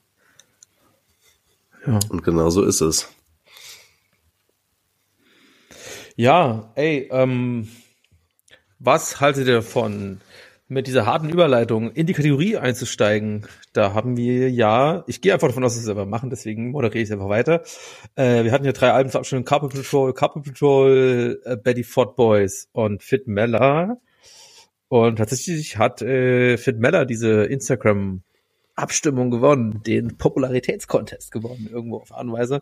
Hat wahrscheinlich auch Ja. geholfen, dass er es selber geteilt hat. Die Begrüße an der Stelle, freuen wir uns natürlich, gerne wieder. Äh, aber tatsächlich für mich, um direkt mit meiner Meinung einzusteigen, äh, glaube ich, glückliche Fügung des Schicksals, weil ich muss, glaube ich, sagen, wenn es jetzt nicht zur Abstimmung gekommen wäre, also nicht abgestimmt gewonnen hätte, hätte ich wahrscheinlich mich mit diesem Fit Meller Album nicht beschäftigt, weil ich habe es davor äh, noch nicht gehört gehabt. Und ich muss sagen, da war ich doch wirklich sehr positiv überrascht und äh, mich sehr gefreut, dass ich äh, dieses Kunstwerk bisher noch nicht entdeckt hatte. Und ich glaube, das wird jetzt bei mir auf meine äh, liebgewonnene Instrumental-Playlist in Gänze wandern, weil ich Na, dann doch wirklich? Ja, ich fand das, fand das sehr gut. Also ich, ich muss, ich muss halt sagen, so basierend von den Sachen, die wir halt so abgestimmt haben, ich habe halt gedacht, naja gut, ähm, ich weiß ja ungefähr, was mich bei den anderen beiden Sachen erwartet hätte, so in etwa. Und da gehen wir schon in so eine sehr organische und eher so ein bisschen chilligere Richtung im Wesentlichen. Ich sagen, es nicht alles so, Ja. aber im Wesentlichen. Und da muss ich schon sagen, da waren hier bei Fit Mella schon auch so ein paar Sachen dabei, die so einen richtigen Drive für in mir ausgelöst haben, was mich echt äh, gefreut hat und mir halt auch wirklich sehr, sehr, sehr gut gefallen hat. Gerade der Anfang, ich glaube, zweiter, dritter Song, Norrid und was danach kommt, äh, hat mich da äh, äh, echt, äh, also Hammer Instrumental Banger. Um vielleicht alle jetzt nochmal abzuholen und mit ins Boot reinzuholen. Es geht um das Album von 2012. Yes. Tatas Plotten. Ja. Und bei diesem Titel muss ich leider immer erstmal kurz an Paschanim und Shababs Botten denken und ich kann diesen Albumtitel nicht mehr anders aussprechen. Ähm, grüne Augen, braune Locken, glaube ich nicht, aber äh, auf jeden Fall ein fettes Album damals schon hingezaubert vor zwölf Jahren mit geilen Vocal Samples vor allem auch mit drin. Das heißt, ihr, du Ja, und äh. David sowieso, ihr habt damals auch äh, schon gehört, mitgenommen habt oder Ich habe zeitnah 2000 nachgehört? Ich habe es 2012 noch nicht gehört. Wahrscheinlich dann ab 2014 oder 15, als ich halt ein bisschen mehr so in diese Beatmaker-Richtung auch einfach noch gegangen bin. Also sprich Betty Ford Boys und so weiter, dann einfach Scheiß, der irgendwie aus der Ecke kommt. Also halt einfach sehr talentierte Produzentinnen aus dem erweiterten deutschsprachigen Bereich. Und dann bin ich irgendwann, glaube ich, so drüber gekommen. Genau. Aber nicht, als es rausgekommen ist. Da war ich ehrlich gesagt auch noch nicht so weit. Ja, ich, ich hatte es auch überhaupt gar nicht so groß auf dem Schirm. Ich habe erst in den letzten Jahren, ne, jetzt in zwei, drei Jahren oder so, ihn ähm, mehr erkannt und habe mich jetzt im Zuge dieses Albums auch sowieso noch mal ein bisschen mehr mit ihm beschäftigt. Und richtig krass ist zum Beispiel auch, er hat extrem viele geile Sachen auch für ähm, Leute aus Italien produziert. Keine Ahnung, was da die Connection Der ist, aber kommt- zum Beispiel im gleichen Jahr. Der Mane kommt aus, Ah. äh, aus, äh, aus Südtirol. Der hat auch seine, seine Heimat in dem ganzen Ah. norditalienischen Part, der in Österreich äh, dran ist. Genau, daher, um das schon mal aufzulösen. Genau. Hm. Er hat nämlich im gleichen Jahr, wo äh, Tatas Plotten rausgekommen ist, auch das Album von Gemon, Calcosa e Combiato äh, produziert, was musikalisch auch nochmal in eine ganz andere Richtung geht, gar nicht so viele ähm, Gitarrensounds, Gitarrensamples und sowas mit drin hat, ähm, sondern ein bisschen klassisch boombappiger vielleicht ist, sich aber auch richtig geil anhört und auch richtig gut reingeht. Ähm, aber ja, dieses geile Instrumentalalbum, äh, hat mir wirklich viel Bock gemacht. Und es ist, glaube ich, auch einer, ein Song mit drauf, ähm, der beim großen grünen Riesen, wenn wir uns mal wieder ein bisschen auf den beziehen, ähm, ja auch einer seiner erfolgreichsten, glaube ich, ist. Der Song Marling mit, ich gehe mal ganz stark davon aus, äh, Vocal Sample von Bob Marley ähm, mit, mit reingeschnitten, auch extrem chillig ist. Ähm, ja, das kann man richtig geil durchlaufen lassen, das ganze Ding. Ja, komplett. Ähm, ja, also ich wusste es ehrlich gesagt auch nicht, dass der eine bei Spotify tatsächlich muss irgendwann in einer oder mehreren Playlisten gelandet sein. Ja, Aber genau. ich, ich glaube, das macht halt auch diese Legacy dieses Albums so absolut nicht aus, weil, also wie gesagt, es hat 2012 genau. gedroppt und es hat damals natürlich auch überhaupt niemanden interessiert. Ähm, also es gab, also Streaming war halt einfach kein, kein großes Ding so in diesem Sinne interessiert, und es hat halt eine, eine ganz andere Legacy, ähm, die halt ja viel mehr in so einem Hip-Hop-Kreis entstanden ist, der außerhalb von Streaming-Diensten stattgefunden hat. Sonst war halt so Jofit Meller einer, einer der krassesten Producer und der hat es damit halt so, man so möchte, dolle, ähm, dolle untermauert. Ähm, genau. Bei mir sind, glaube ich, so verschiedene Sachen, die ich daran auch faszinierend finde. Ich habe mich natürlich auch nochmal in das Album reingearbeitet, wenn man so möchte. Und ich habe ja schon den Südtiroler Hintergrund angesprochen. Und äh, dieses Album ist halt wirklich entstanden, als er, ich glaube, das ist so von 2010 bis 2012 entstanden und ist halt nach Hause gefahren mhm. zu seiner Family und hat da den Plattenschrank seines Vaters durchwühlt und daraus die ganzen Samples gebaut und später gechoppt und so weiter. Mhm. Deswegen, Tatas Plotten ist einfach, das ist halt so, äh, das ist halt so ein lo Ach, lokaler Akzent für ah, pa Papas Platten. Nein! Ja, na klar. Wie geil ist das denn? Und das ist halt so ein bisschen how this Album came to be about. Also im Sinne von, wo fängst du halt an, wenn du dir Sounds suchst? Dein, dein Vater ist into Music und hört viel Progressive Rock und so eine Scheiße. Warum, warum nicht da anfangen? Also irgendwo musste er das Material ja eh holen und genau. Sprich, einfach diese familiäre Bindung hat dieses Album hm. irgendwann mal angestoßen. Sein Bruder hat tatsächlich auch das Artwork dafür gezeichnet, was ja, ähm, ja, wenn man so ist, dieser dieser Mund von innen betrachtet, der nach, der nach außen zeigt, ist, wo man nach draußen guckt, auch eine Anspielung auch auf auch ein, äh, ein sehr bekanntes Progressive Rock Album, nämlich auf äh, In the Court of the Crimson King von King Crimson, Legendenalbum mit äh, ihrem, wenn man so möchte, Hitsong 21st Century Schizoid Man drauf. Wenn ihr das nicht hört, hört euch mal diesen Song Aha. an, der geht nur knappe sieben Minuten Blows Your Mind, genau. Und das, dieses Cover hat quasi so eine ähnliche Mundfiguration gezeichnet, von außen betrachtet, wo man reinguckt und aber auch dieses, äh, ah. den Gaumen, die Zunge so sieht und genau, was Mellers Bruder da geschaffen hat, ist so ein bisschen so, wie man sich diesen Mund vielleicht von, von innen nach außen betrachtet vorstellen könnte. Also diverse Anspielungen und Kontexte auf jeden Fall mit drin. Und all das genommen hat überhaupt nichts mit Hip-Hop zu tun und trotzdem hat er eine kranke Hip-Hop-Instrumental-Platte draus gebastelt und ich glaube, das ist halt dann ja. die Magic, die dieses Album irgendwie auszeichnet, weil es total lebendig ist. Ich liebe auch jetzt nochmal beim Zurückhören und nochmal durchhören. Es ist halt wirklich alles andere als Lo-Fi, ne? Also da geht schon relativ mhm. viel, viel Action ab und es geht gut nach vorne. Es sind Switches drin, die Songs sind meistens super kurz, also viele davon fühlen sich auch wie so ein verlängertes Skit oder Interlude an und deswegen springt es die ganze Zeit vorwärts und wird niemals langweilig, du hast keine langlaufenden Schleifen, die sich die ganze Zeit wiederholen und ja, das macht halt unfassbar Spaß, immer noch, sich dieses Album anzuhören. Ziemlich gut gealtert, würde ich mal sagen, für eine, für eine Instrumental-Platte. Gott, David, dafür liebe ich es, dass wir diesen Podcast zusammen machen. Nein. Das sind die Insights, die ich wissen will, ey. Ja. Tatas plotten. Ja klar, das sind doch die Tatas oh, plotten. Oh, ich entschuldige mich bei jedem, der von diesem Dialekt gerade offended war, weil er so falsch war. Ja. Ich Sorry. und, und, und da vielleicht auch noch so einen Bogen zu machen, weil ich das einfach nur recht wholesome fand, auch weil ich es mir nochmal reingelesen habe. Ähm, da habe ich auch schon, ja, im letzten Jahr drüber geredet, da hat Meller ja auch mit Chocolato ein Album rausgebracht. Und da mhm.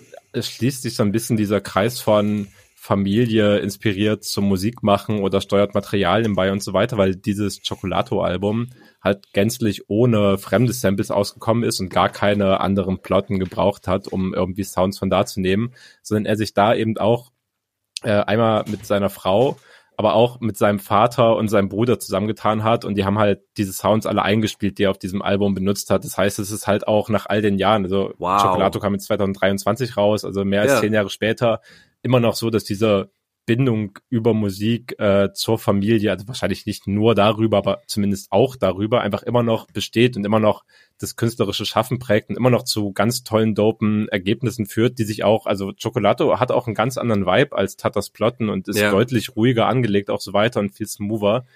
Aber es ist immer noch Genius auf jeden Fall. Und deswegen, ja, also ich liebe es halt einfach, sowas zu wissen und irgendwie diese Kontexte davon dann nochmal sich vor Augen zu führen, weil was für eine tolle Geschichte ist das und wie toll sind die Sounds, die wir am Ende rauskriegen, so. Ja, richtig sweet. Mann, wie schön. Okay, das lässt mich das Ganze jetzt noch mal wieder in so ein bisschen anderen Kontext hören. Sehr cool. Ja.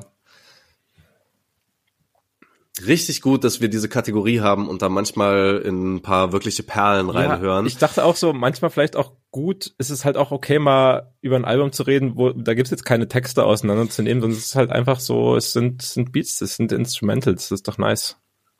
Ja. So, äh, Leo hat jetzt eigentlich gesagt, wir sollen über Jace weiterreden und da kann er sowieso nicht so viel dazu sagen. Problem ist einfach, wir müssen ja jetzt für nächste Mal die Kategorie wieder ansagen. Ach ja, Deswegen müssen wir doch noch mal kurz auf ihn warten und dann den Einsatz finden. ja, aber äh, Frage ist, wer ist denn überhaupt dran und It's me. hat sich, okay, hast du dir etwas überlegt? ja, na klar. Okay, dann Ich dann habe mir jetzt etwas überlegt. So. Problem ist so ein bisschen, ich habe mal wieder Zeug rausgesucht, was tendenziell vielleicht ein bisschen belastend werden kann. Ihr wisst, wenn ich die Kategorie bestücke, ähm, wird es schwierig. Sagen wir es mal so. Du kannst, Ich habe du kannst mich- den Teufelsgeist selber durchbrechen, Bruder. Ich glaub an dich. Tut mir leid, es geht nicht. Ich bin Deutschrap sozialisiert. Also, ich habe mich ein bisschen an euch orientiert und der hattet ja teilweise so ein bisschen geguckt, was hat so zehn Jahre ähm, äh, äh, Jubiläum oder so.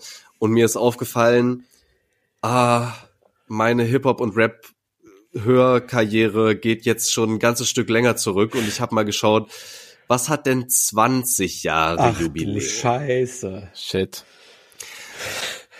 Throwback ins Jahr Flashnism, 2004. absolute Beginner. Jetzt wird's stressig. oh. Wir befinden uns im Jahr 2004 und Deutschrap ist ein wilder Kessel von verschiedenen Akteuren. Ich sage mit Absicht Akteure und nicht Akteurinnen, weil vor allem männlich dominiert. Und Deutschrap startet gerade so ein bisschen wild im Mainstream durch. Und ich will aus dem Jahr 2004 folgende Alben zur Auswahl stellen. Ich habe eine Vermutung. Möchtest du kurz raten, was im Jahr 2004 so rausgekommen ist, was ich euch jetzt antue? Siehst du, ich bin, ich bin so hängen geblieben. Ich habe ja so vor 20 Jahre und denk halt so, ja, vor 20 Jahren. Das war natürlich 1994. Deswegen habe ich absolute Beginnerflashes. Nein. Nein, ich bin noch älter. Nein, es ist 2004. Ja, da wird, Wir wirst du sind so wahrscheinlich. alt wie der Tyrannosaurus Rex. Äh, ich glaube, da kam zurück von Sammy Deluxe raus. Dann wirst du wahrscheinlich noch was Beziehungs- von Savage rausgeholt haben. Und vielleicht auch noch irgendwas Weirdes von Separate oder so. Ey, Weirdes von Separate hätte ich tatsächlich auch raushauen können. Es gab ein Collabo-Album mit Prinz Porno zusammen. Oh ja, Habe ich jetzt nicht gemacht. das war auch Äh, damals auch- schon schlecht. Und äh, auch Cool Savage, da wusste ich, dass da wäre David gestorben. äh, auch das habe ich einfach mal rausgelassen. Ist es so, David? ähm, Ja, wahrscheinlich schon. Aber ich hätte es natürlich gut, mitgemacht, ja. ist doch easy. Ähm, tatsächlich, ja, das Album, auf dem zurück von äh, Sammy Deluxe drauf ist, habe ich mit äh, rausgepackt. Das heißt verdammt noch mal. ah ja, das, verdammt nochmal hieß das. Es ist auf jeden Fall das, womit er noch mehr so im Mainstream und in dem Hype angekommen ist. Klar hat er mit dem 2001er Album und ähm, da den den Hits, die da drauf waren, auch schon ähm, ja ein, Statement gesetzt. Aber dieses verdammt noch mal Album war gerade mit dem Zurück-Song äh, schon so eine Sache, mit der er dann durchgestartet ist und wo das Video laufend auf Viva lief. Ähm, zur weiteren Auswahl habe ich auch noch von Sido den Klassiker Maske. Ja, Mhm. good pick. Kann man schon mal machen, ne? Und äh, um auch noch so ein bisschen mehr Frankfurter Straßenflavor mit reinzubringen Oh. und auch einfach ein knackiges Album, Azad der Boss. Yes. Zwischen diesen drei Klassikeralben müssen Leute sich jetzt entscheiden, mal gucken, was wir uns antun werden. Throwback Und zu dem gut das Ganze Juice-Cover, gealtert ist. Kings of Deutschrap mit vier Leuten auf dem Cover. Genau. Sa Savage, Sammy, Sido, Azad. Damals schon so eine Auswahl, wovon ich dachte, als ich das gesehen habe, als nichtsahnender, weiß ich nicht, 18-Jähriger oder wann auch immer das rauskam. Hm. Komische Auswahl. Aber gut, Aber so wurden sie damals gesehen. schauen wir mal, was die äh, Rap-Stammtisch Instagram-Followerschaft zu dem Thema sagt. Ich bin wirklich gespannt auch, ja. Ja, ich habe auch. Also es ist ja auch unklar, warum, wie Leute abstimmen. Also es ist so dieses tendenziell für das, was man kennt, aber vielleicht will man uns auch ein bisschen ärgern oder so manchmal. I don't know. Ich weiß nicht. Kannst nicht abschätzen. Aber ich bin auf jeden Fall, ich habe auf alle drei Sachen, also habe ich auch Interesse, das nochmal zu hören. Was immer es auch wird. Bei manchen ein wir bisschen weniger, bei manchen ein bisschen mehr, aber ja. Naja. Ja, schöne, schöne Picks, Torben. Wir werden es wie, wie eben äh, gesagt von mir, es wird bei Instagram abgestimmt, wahrscheinlich dieses Wochenende in Wir, etwa. scha wir schauen wann. Letztes Mal wurde auch gesagt am Wochenende. Ja, es kam, ja, Es kam eine Woche ein später, aber ja, easy. So, habt ihr jetzt noch Kapazitäten, um über das potenziell Deutschrap-Album des Jahres zu sprechen oder wollt ihr lieber Wow. in die Honorable Mentions gehen? Du willst über Jace sprechen. Ja, Let's go. über Komm, das, nehmen wir noch mit. Muss gesprochen werden. Neun Leben, alles produziert von Dexter. Kranke Beats Mhm. auf, ich glaube, mehr als der Smooth. auf mehr als der Hälfte der Beats sind, sind keine, keine klassischen Drums gesetzt, einfach und es funktioniert. Also mehr braucht man irgendwie über die Beats Ja. nicht sagen. Eigene, eigene Klasse von, von Ästhetik da auf jeden Fall geschaffen, gerade im Deutschrap-Bereich. Also, ja, absolut gut. Und also was Jace auf diesen neuen Tracks plus äh, einen zehnten als Bonustrack äh, rappt, ist ja dermaßen auf dem Punkt. Also jede, also gefühlt jede zweite Line ist einfach so Punchline des Jahres Kandidat. Ich weiß nicht, wann ich lyrisch jemand so habe abräumen sehen in, in einem Weg, der so unfassbar witzig und unterhaltsam ist, aber eigentlich extrem viele Ja. persönliche Kontexte aufmacht, die er sonst maximal gestriffen hat und hier eigentlich eher Hose runterlässt. Wahnsinn einfach.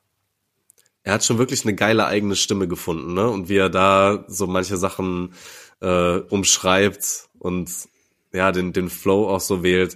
Man, da, da holt er mich auch mit diversen Sachen ab. Alleine, wenn er sich irgendwie mit Manuelsen von 2006 vergleicht und sagt, dass er eine Gantang hat. Das war ein Song auf dem Inshallah-Album, was damals noch über Deluxe Records rausgekommen ist. Brutal, diese Anspielung. Brutal. Man muss sie aber auch erstmal Homie, I checken. got a Gantang.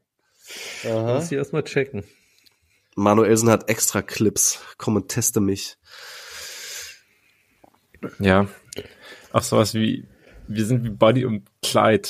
Wir sind Ghislaine und Jeffrey. Also er, er nimmt Yo. halt auch unfassbar ernste Themen und macht einen Gag draus, ohne das Thema an sich irgendwie krank zu verharmlosen oder so. Es ist halt einfach seine Art, drüber zu reden. Das finde ich krank. Also, Aber, ja. ja? Gib erstmal deinen Einwand. Ich habe gleich das nächste Beispiel. Ja, pass auf, aber das fand ich wirklich weird. Das fand ich echt seltsam, was er sich da für Vorbilder und Identifikationsfiguren irgendwie genommen hat. Alter, Ghislaine Maxwell und Jeffrey Ja, ist- Epstein Gag, sind halt einfach richtig kranke Schweine. Ja, natürlich. Ja, aber, aber warum, warum? Also diese Art von Gag verstehe ich dann manchmal von ihm Komplette, nicht. Komplette auch Zusammengehörigkeit halt. Also, ja. Ah ja, wow. Es ist halt Ja. das übertriebene Beispiel dafür. Es ist halt auch dieses Lustigmachen über, dass jeder zweiter lahmarsch Mainstream-Rapper halt schon mal einen Track gebracht hat, wo irgendeine so eine Bonnie und Clyde-Line drinne hat. Und das Ah, halt okay. einfach natürlich auch absolut nicht zieht, sondern halt eine Glenn und Maxwell-Line halt der absolut viel bessere Joke ist und so weiter. Hm. Äh, er vergleicht sich zum Beispiel auch mit Gerard Depardieu, wo ich auch so bin. Alter, willst du dich wirklich mit diesem Mann vergleichen? Ja, so, voll. Aber dann hörst du halt auch das Splash im Adlib und weißt, Ja, es geht genau. halt nur darum, dass nur ein darum, mächtiger dass Mann ins, ins, Ma- Vielen Wasser Dank. springt halt einfach so. Ja. Wild, wild. Also wirklich ein sehr wildes Album, Aber, ja. ja, Alter, siehst du, äh, wir sind wie Bonnie und Clyde, wir sind Ghislaine Jeffrey. Sie ist mein Crush, mein Verbündeter und auch mein Bestie. Das ist halt einfach fucking witzig. Auch, auch bei dem Track, der geht auch dolle, dolle hart. Warte mal, welcher ist denn das eigentlich? Ist das Neuen Leben? Das Fre Ach, Freitag der 13. ist das, wo er in einem Track darüber rappt, dass er an einem Tag irgendwie bei einer Abtreibung mit dabei ist und danach noch zur Beerdigung seines Großvaters wert. Und äh, dann, dann rappt er halt auch drüber, so, das, das hätte, das hätte mein Sohn sein können, die Besten sterben jung und nimmt so ein Thema, was ihm offensichtlich emotional extrem nahe geht und baut halt noch einen Gag drumherum, um sich irgendwie zu schützen und allein dadurch, dass er es aber so auf der Art thematisiert und auch nochmal auf sein Opa eingeht und so weiter, zu dem auch ein eher zerrüttetes Verhältnis bestanden hat, macht es halt trotzdem zum Thema, wo er sich irgendwie öffnet und überhaupt drüber redet. Also ich finde das halt, Ja. es ist, natürlich ist es an der Grenze und es spielt auch mit Grenzen des Humors und so weiter, aber ich finde, er hat ein unfassbar, eine unfassbar gute Art gefunden, irgendwie solche, solche Themen anzugehen und überhaupt die zu Texten zu machen. Ja, aber genau, tatsächlich, der hat mich auch nochmal hart irritiert, wenn er dann irgendwie davon sagt, dass er ein Kind abgetrieben hat. Nee, ich glaube nicht, dass du da ein Kind abgetrieben hast, sondern du warst vielleicht mit einer Frau zusammen, die dann äh, einen Schwangerschaftsabbruch vorgenommen hat, aber also Ja, o- Halt ja, auch noch mal krass, aber der- denkst du wirklich, dass seine Perspektive, nur weil er darüber rappt, was er dabei, dabei fühlt und wie es ihn damit geht, glaubst du wirklich, dass ihm das nicht bewusst ist und dass er denkt, dass er irgendwie der große Leid, der größte Leidtragende darunter ist oder es ihm am schwersten geht damit? Ich glaube nämlich nicht. ich kann's, ich kann's mir nicht vorstellen, aber ich habe die Ironieebene teilweise nicht so krass rausgehört. Er sagt ja dann zum Beispiel auch nochmal, dass seine Freundin ihm dann schreibt, hey, geht's dir gut? So, weißt du, als ob er wirklich diesen Eingriff hat vornehmen lassen, da als er in der Klinik war und er zu, zurückschreibt, ja, safe. Irgendwie so Ja, eine Art voll, und Weise. aber- Also ich verstehe schon, was du meinst, ne? Das ist Ja, sehr, Also wa- was ich halt daran sehe, ist halt ein krankes Display und ein krankes Offenlegen, weil ich glaube nicht, dass er sich dessen nicht bewusst ist von, yo, ich zeige euch hier gerade, wie ich mich als ein Mann übrigens auch Frauen gegenüber teilweise verhalten habe und wie ich auch irgendwie mit Gefühlen Mhm. umgehe und wie viel Fürsorge ich anderen gebe, nämlich auch im Sinne von, ich habe gar nicht erst bei ihr nachgefragt, ob alles okay ist, sondern erst dann halt noch auf Ja. der Beerdigung und sie muss bei ihm nachfragen und er macht halt auf cool und schreibt nur safe, ohne irgendwas davon zu zeigen und ist für mich halt ein Ja. komplettes Display von, ey, übrigens, er rappt hier gerade drüber, wie männliche Emotionen ganz oft funktionieren, wie Männer sich halt auch in Beziehungen jedweder Art irgendwie tatsächlich verhalten und legt es relativ offen. Bei Youngens ist das auch so, wo er drüber rappt, so, yo, ich Mhm. würde ich würd dir gerne helfen, ich würde dir gerne zur Seite stehen, als es um seine Bros geht und so weiter.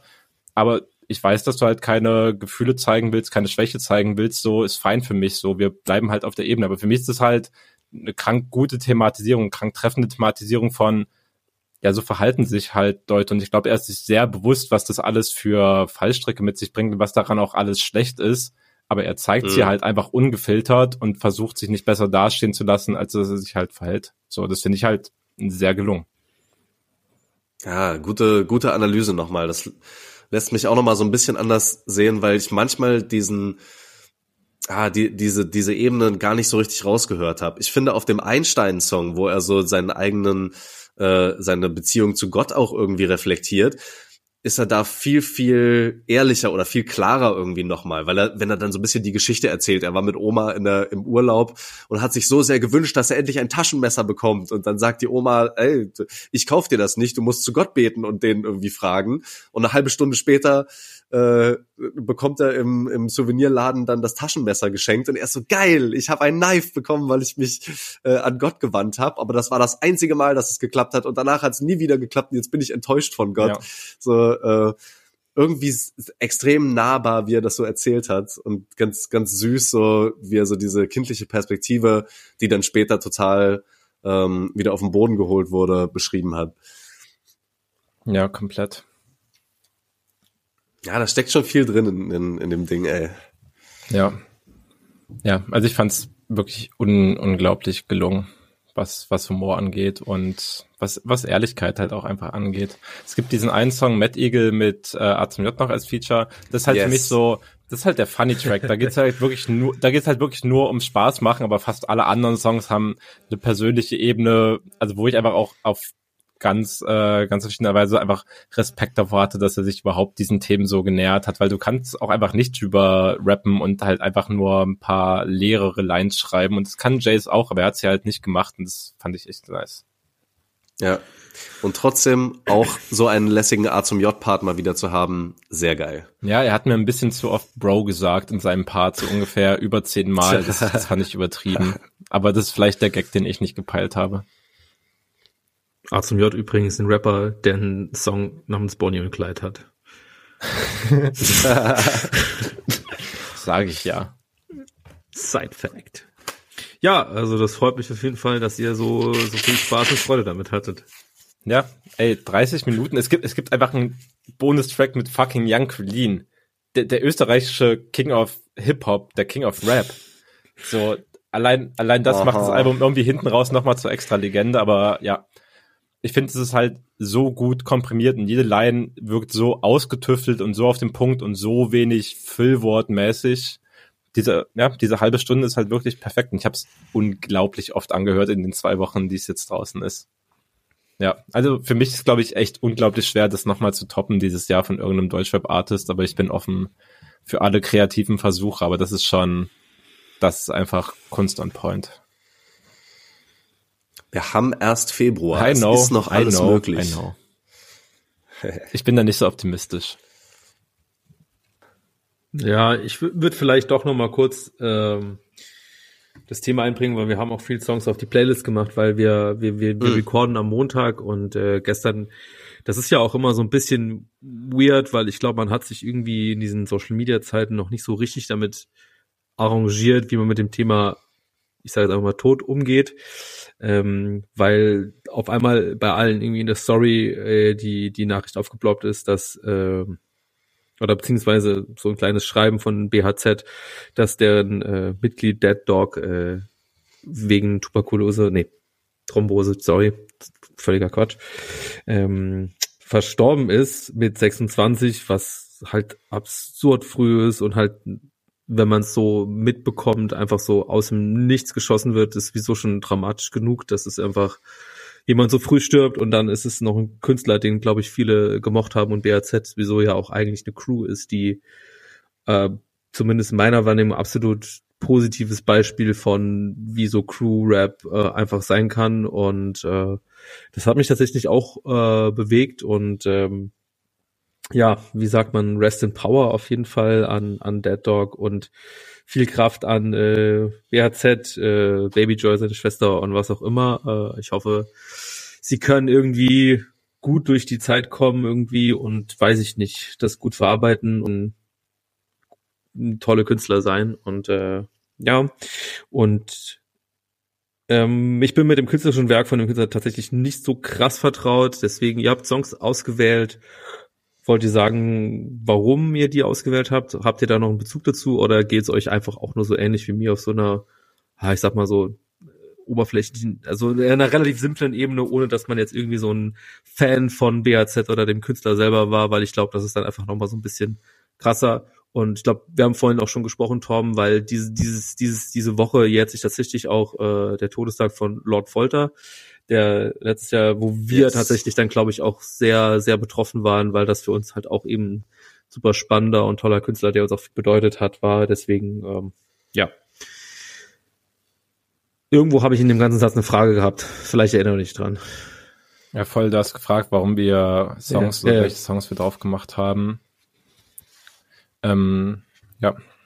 Es war auf jeden Fall ganz, äh, ganz krass gestern so am Sonntag, als es dann rumging, die Nachricht. Also ja, hat, hat sehr was mit mir gemacht auf jeden Fall, obwohl, wie du sagst, wir sprechen jetzt hier nicht so ultra oft über BHZ, aber wer war 2016 kein BHZ-Fan? Also wer, also an BHZ ist, also jeder, der Deutschrap hört und es regelmäßig macht, so BHZ ist an keinem vorbeigegangen und jeder kennt irgendwelche Songs so einfach davon und ähm, genau.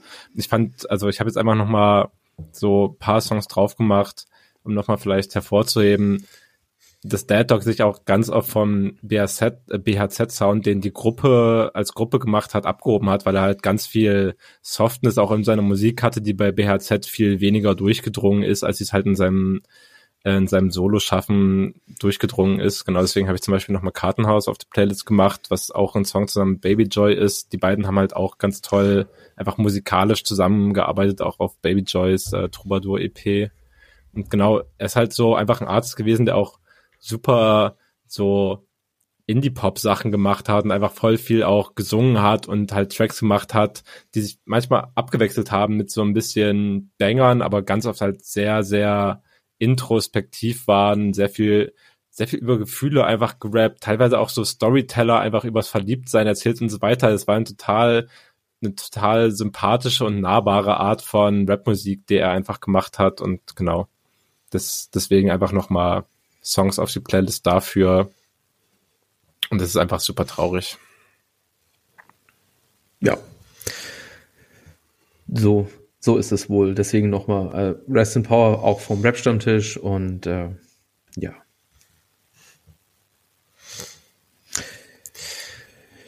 Genau. Hm. Was ich bezogen auf den äh, Jahrestodestag von Lord Folter ähm, auch gerne noch ja, die, die Zuhörenden fragen möchte.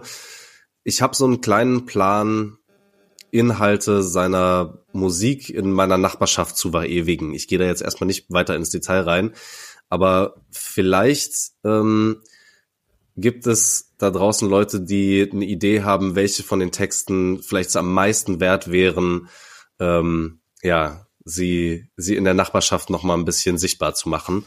Ähm, wenn euch was einfällt, schreibt mal. Sprichst du hier von ähm, den, einen der vier Elementen von Hip-Hop? Kann das sein? Vielleicht. Wir, wir werden sehen, was wird. Okay. Genau, aber falls euch da was einfällt, ich habe selber schon so ein paar Ideen, aber schreibt mal, was für ein, was für ein Text da vielleicht nochmal gut passen würde. Ja. So machen wir das. Ähm, schweres Thema, aber so ist das halt einfach manchmal. Das gehört, äh, auch wenn es pathetisch klingt, zum Leben irgendwo dazu. Ähm, trotzdem wollen wir gerne jetzt einfach weitermachen mit unseren Honorable Mentions, weil wir haben natürlich noch ein paar Songs, die wir dies, diese ähm, letzten zwei Wochen irgendwie gefühlt haben und euch auch noch mal ans Herz legen wollen und die ihr gerne in unserer Rap Playlist nachhören könnt. Und ich, ich fange tatsächlich mit irgendwie Nee, ich lasse euch zuerst mal, ich mache meinen als letzten, weil der ist ein ganz großer Stilbruch, würde ich mal äh, behaupten.